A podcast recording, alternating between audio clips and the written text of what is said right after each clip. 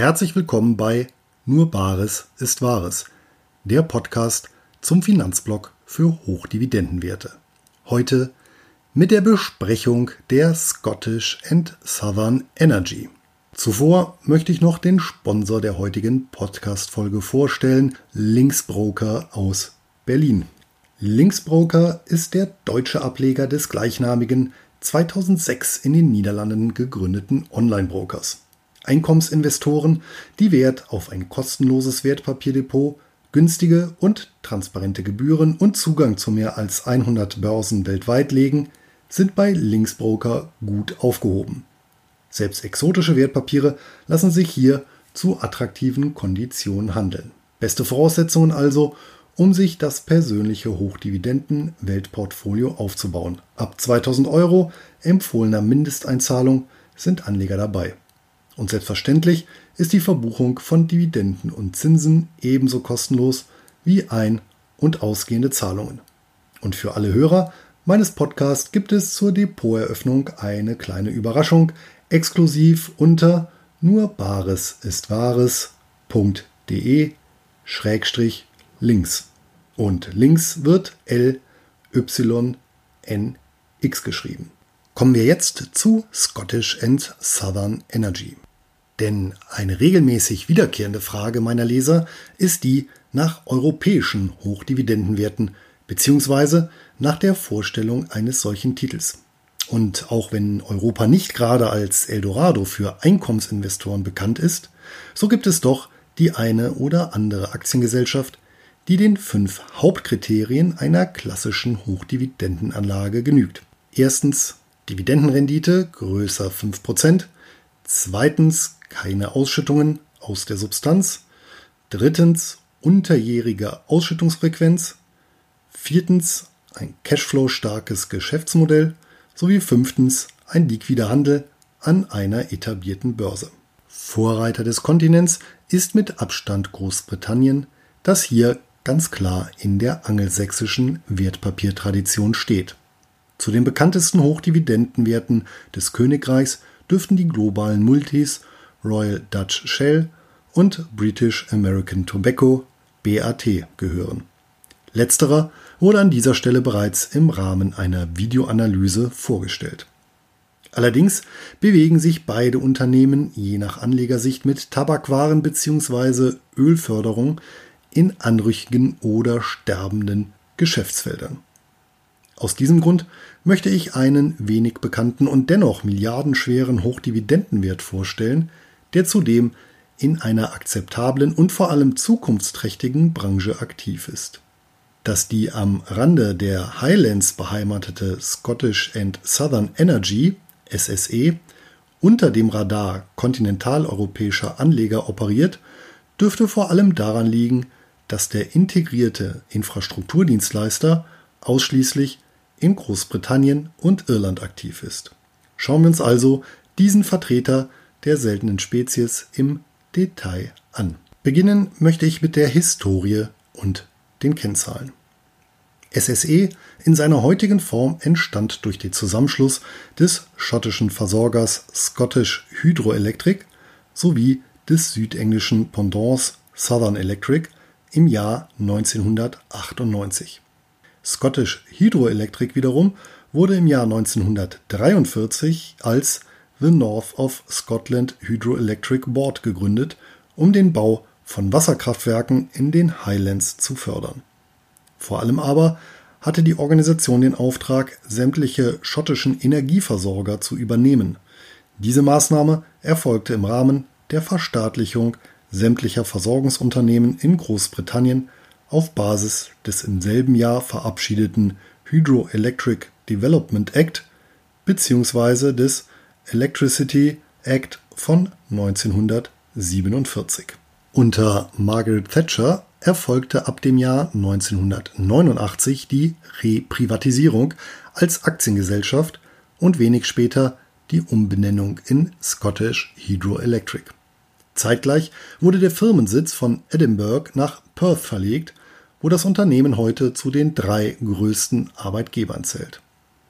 Southern Electric Board wurde ebenfalls als öffentlich-rechtliches Versorgungsunternehmen im Jahr 1948 gegründet und belieferte den Süden der Insel mit Strom. Die Privatisierung inklusive Börsengang an die London Stock Exchange erfolgte im Jahr 1990. Dabei fiel analog zu Scottish Hydroelectric das Board, also Verwaltungsbehörde, weg und wurde durch PLC, also Public Listed Company, sprich Aktiengesellschaft, ersetzt. Scottish Hydroelectric besteht heute als Markenname in Schottland fort. Allen organisatorischen Umgestaltungen zum Trotz hat sich das Kerngeschäft des Konzerns nicht verändert. Die Produktion und Distribution von Energie an Privat- und Geschäftskunden in Großbritannien und Irland. Tatsächlich ist SSE sowohl der größte integrierte Energieversorger als auch der größte Produzent erneuerbarer Energien sowie der jeweils zweitgrößte Gas- und Stromanbieter im Vereinigten Königreich. Zur Abdeckung der gesamten Wertschöpfungskette im Gasgeschäft verfügt das Unternehmen über eigene Gasfelder und Förderanlagen im Atlantik und der Nordsee, Speicheranlagen und Pipeline-Systeme sowie die Anbindung an Haushalte und Unternehmen. Gleiches gilt für das Stromgeschäft. Neben Wasser-, Wind- und Biomassekraftwerken mit insgesamt knapp 3000 Megawatt Leistung sowie Gas-, Öl- und Kohlekraftwerken mit insgesamt über 8000 Megawatt Leistung betreibt SSE zahlreiche Umspannwerke und Stromnetze, die sich über das gesamte Land verteilen, bis einschließlich zum Endverbraucher. Darüber hinaus ist SSE auch als Energie- und Telekommunikationsdienstleister aktiv, erfasst in diesem Bereich beispielsweise den Strom- und Gasverbrauch eigener und fremder Kunden, rechnet diesen ab und betreibt das Inkasso. Zuletzt trug die Energieproduktion etwa 25 Prozent, die Energienetze 50 Prozent und das Liefer- und Servicegeschäft die restlichen 25 Prozent zum Umsatz bei. Der lag ausweislich der letzten Bilanz bei über 31 Milliarden englischen Pfund bzw. bei gut 34 Milliarden Euro, das bereinigte Ergebnis vor Steuern bei ca. 1,42 Milliarden Pfund respektive 1,56 Milliarden Euro. Bei der Umrechnung habe ich den Wechselkurs von aktuell etwa 1,10 Euro je Pfund zugrunde gelegt. Beide Kennzahlen sind seit vielen Jahren recht konstant und schwanken jeweils um wenige Prozentpunkte. Gleiches gilt für die Zahl der Mitarbeiter, die bei etwa 21.000 liegt. Was bringt SSE nun auf die Börsenwaage? Aktuell eine Marktkapitalisierung von knapp 11,5 Milliarden Pfund oder 12,7 Milliarden Euro, die sich auf gut eine Milliarde Aktien verteilen. Dementsprechend notiert das Papier an der London Stock Exchange bei 11,20 Pfund. Damit liegt die Marktkapitalisierung etwa doppelt so hoch wie das Ende 2018 bilanzierte Eigenkapital in Höhe von 5,23 Milliarden Pfund. Zusammen mit 17,98 Milliarden Pfund Fremdkapital ergibt das die beachtliche Bilanzsumme von etwas über 23 Milliarden Pfund. Gut die Hälfte des Fremdkapitals machen übrigens kurzfristige Verbindlichkeiten, beispielsweise Lieferantenrechnungen aus, wie sie für Unternehmen in der Branche typisch sind, sodass die langfristigen Finanzverbindlichkeiten 8 Milliarden Pfund betragen. Spiegelbildlich stehen diesen ebenso kurzfristige Forderungen aus dem operativen Geschäft gegenüber. Das gesamte Anlagevermögen von Bohrinseln über Pipelines, Tanks, Kraftwerke und Stromnetze wird indes auf über 13 Milliarden Pfund taxiert. Wie ist das Aufgeld von gut 100 Prozent auf den Substanzwert, welches Anleger an der Börse zahlen müssen, zu bewerten? Tatsächlich ist die betriebliche Substanz immer an das spezifische Ertragspotenzial gekoppelt. Kann mit einem Sachwert kein Umsatz erzielt werden, sinkt dessen Preis auf den Schrottwert. Langfristig bemisst sich der Wert eines Unternehmens daher, wie bei jeder anderen Investition auch, anhand der hieraus zufließenden, auf die Gegenwart abgezinsten Erträge. Unternehmensbeteiligungen sind daher Ertrags- und keine Sachwerte. Und was die Dividendenerträge angeht, weist SSE eine makellose Historie auf. Seit 2001 ist es dem Unternehmen gelungen, die Ausschüttungen durchweg jedes Jahr zu steigern. 2018 beliefen sie sich auf 94,70 Pence pro Aktie, was einer üppigen Dividendenrendite von 8,5 Prozent entspricht.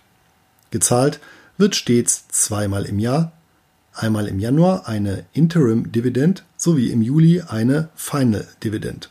Zuletzt betrug die Ausschüttungsquote ca. 80 Prozent des Gewinns nach Steuern.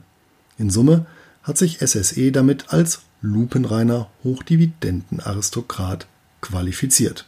Kommen wir nun zu den Konditionen und der Besteuerung.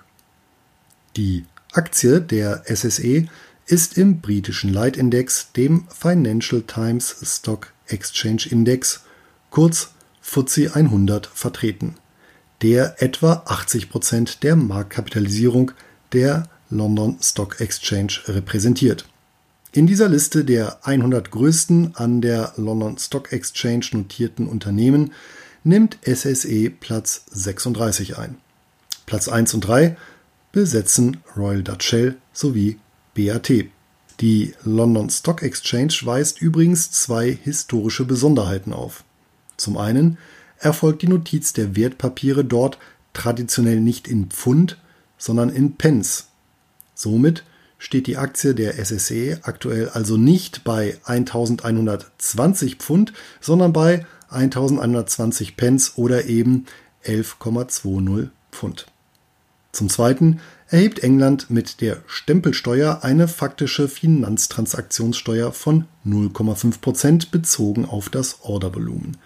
Die Stempelsteuer ähnelt historisch ein wenig der in Deutschland 1902 zur Finanzierung der kaiserlichen Marine eingeführten Schaumweinsteuer. Das entsprechende englische Gesetz wurde allerdings bereits 1765 erlassen, um die finanziellen Folgen des Siebenjährigen Krieges zu bewältigen. Einige Jahre später erwies sich das Stempelsteuergesetz als mitentscheidend für die Erklärung der amerikanischen Unabhängigkeit. Unterm Strich also ein sehr teurer Spaß. Günstig und pauschal ab 8 Pfund zuzüglich Stempelsteuer lassen sich die Aktien der SSE an der Heimatbörse via CupTrader und Linksbroker handeln. Angesichts meiner persönlichen Gebührenschmerzgrenze von einem Prozent des Ordervolumens lohnt hier ein Kauf ab 840 Pfund, beziehungsweise in diesem Fall 75 Stück. Alternativ lässt sich SSE auch an deutschen Börsenplätzen sowie in den USA via American Depository Received ADR handeln. Was es mit ADRs auf sich hat, habe ich in Kapitel 13.4 meines Buchs Bargeld statt Buchgewinn erläutert.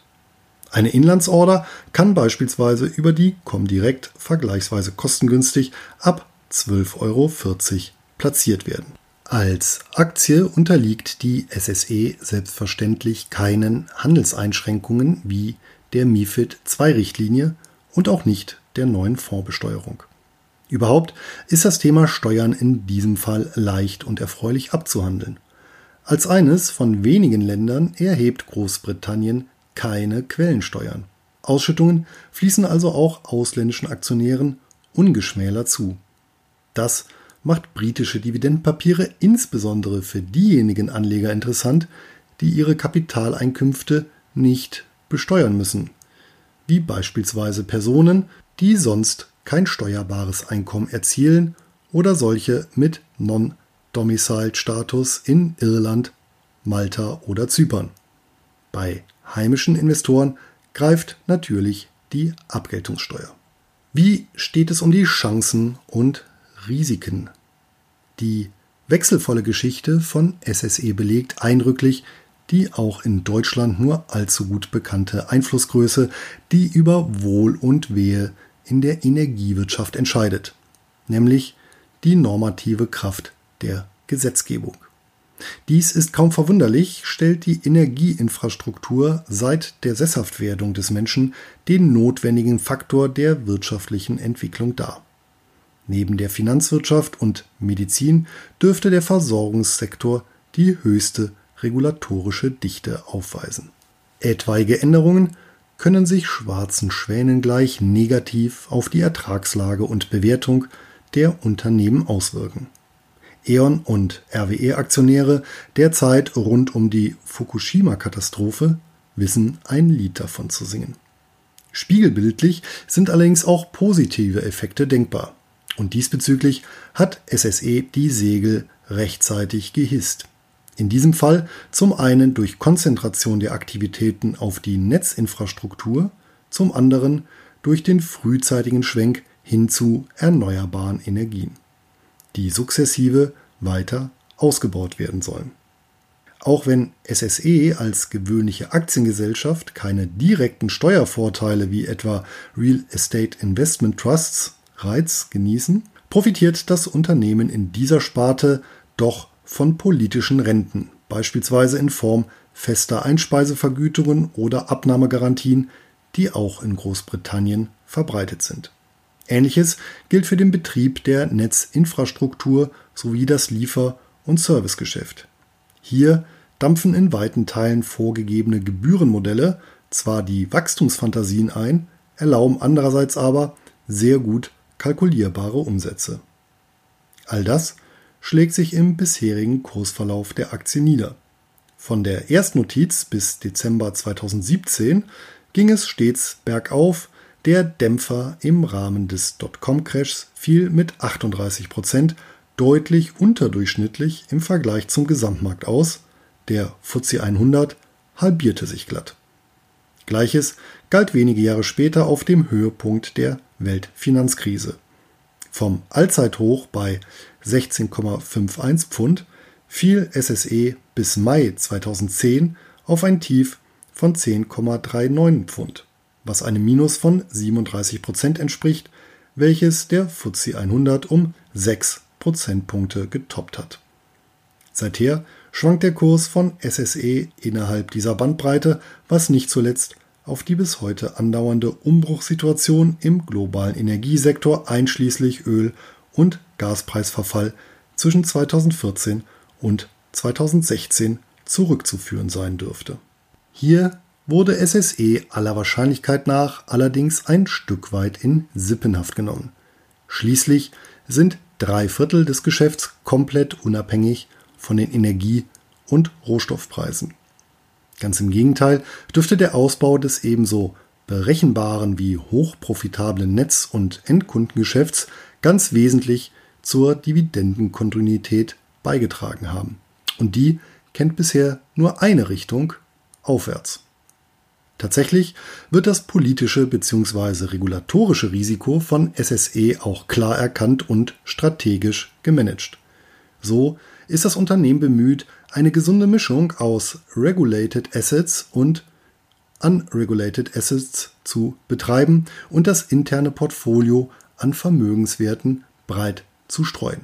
Gleichwohl mit dem erklärten Willen, auch künftig die heimischen Märkte zu bedienen.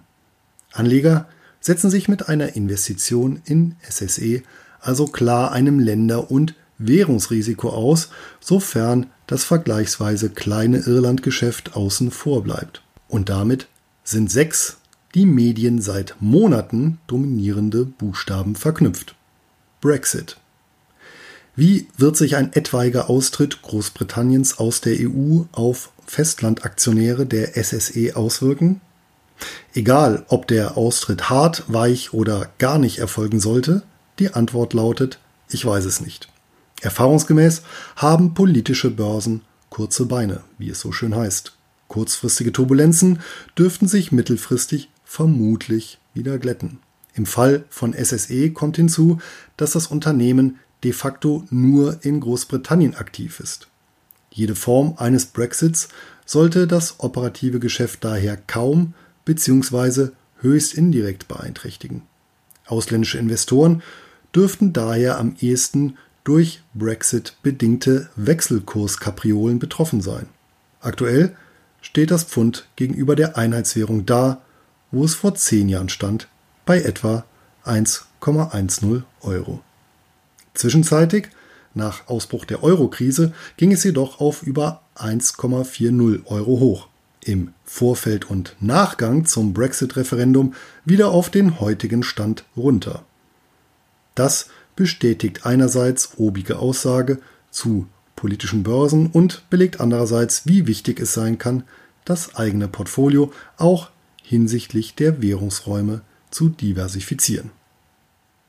Kommen wir abschließend zur Zusammenfassung und den Stammdaten. Es muss nicht immer Australien, Kanada oder die USA sein. Gerade das Vereinigte Königreich kann durchaus mit einigen wettbewerbsfähigen Hochdividendenwerten aufwarten. Mit SSE legen sich Anleger diesbezüglich einen Brot- und Buttertitel ins Depot, welcher über ein breit angelegtes und vertikal integriertes Geschäftsmodell verfügt und erstens unverzichtbar für die britische Volkswirtschaft ist, sowie zweitens durch Wettbewerber kaum zu kopieren sein dürfte. Dieser Burggraben einschließlich der unelastischen Nachfrage in Kombination mit teilweise normierten Entgelten sollte auch in Zukunft den Zahlungsstrom und damit die Ausschüttungen stabil halten können, ohne von der Substanz zu zehren. Auch wenn die Finanzierungsstruktur nicht als konservativ bezeichnet werden kann, ist der Fremdkapitaleinsatz bzw. Hebel vertretbar und durchaus branchenüblich. Zudem konnte SSE zuletzt das Zinsumfeld nutzen und sich äußerst günstig refinanzieren. Allein zwei als Green Bonds deklarierte Anleiheemissionen zur Finanzierung von Windparks aus den Jahren 2017 und 2018 im Umfang von 1,1 Milliarden Pfund waren so stark nachgefragt, dass das Unternehmen sie mit einem durchschnittlichen Magerzins von gut einem Prozent pro Jahr losschlagen konnte. Die grünen Anleihen sind zudem die größten ihrer Art, die bisher ein britisches Unternehmen platziert hat und hat den ohnehin guten Ruf von SSE zementiert. So ist die Aktiengesellschaft bereits seit 2013 ein Living Wage Employer und war 2018 auch das erste Unternehmen aus dem FTSE 100, das mit dem Fair Tax Siegel ausgezeichnet wurde. Gute Arbeitsbedingungen und transparentes Finanzgebaren fördern nicht nur Ansehen und die Berücksichtigung in Nachhaltigkeitsindizes, sie schlagen sich mittlerweile ebenfalls in barer Münze nieder. Man kann davon halten, was man möchte, aber im vergangenen Jahr wurde SSE genau aufgrund dieser Kriterien eine Kreditlinie über 1,3 Milliarden Pfund bei einer europäischen Großbank zu besonders günstigen Konditionen eingeräumt. SSE eignet sich für Einkommensinvestoren als Beimischung in einem Einzelwert oder Mischportfolio aus Einzeltiteln und Sammelanlagen. In jedem Fall ist die Aktie der offensiven Depotkomponente zuzuschlagen. Gehandelt werden kann der Titel unter dem Kürzel SSE.L an der London Stock Exchange bzw. außerbörslich als ADR in den USA unter dem Kürzel SSEZY. An deutschen Handelsplätzen lässt sich die SSE über die Wertpapierkennnummer WKN 881905 oder die internationale Wertpapierkennnummer ISIN GB 000 7908 733 ordern. Ich bedanke mich bei meinem Sponsor Linksbroker und wünsche allen Hörern eine ertragreiche Zeit.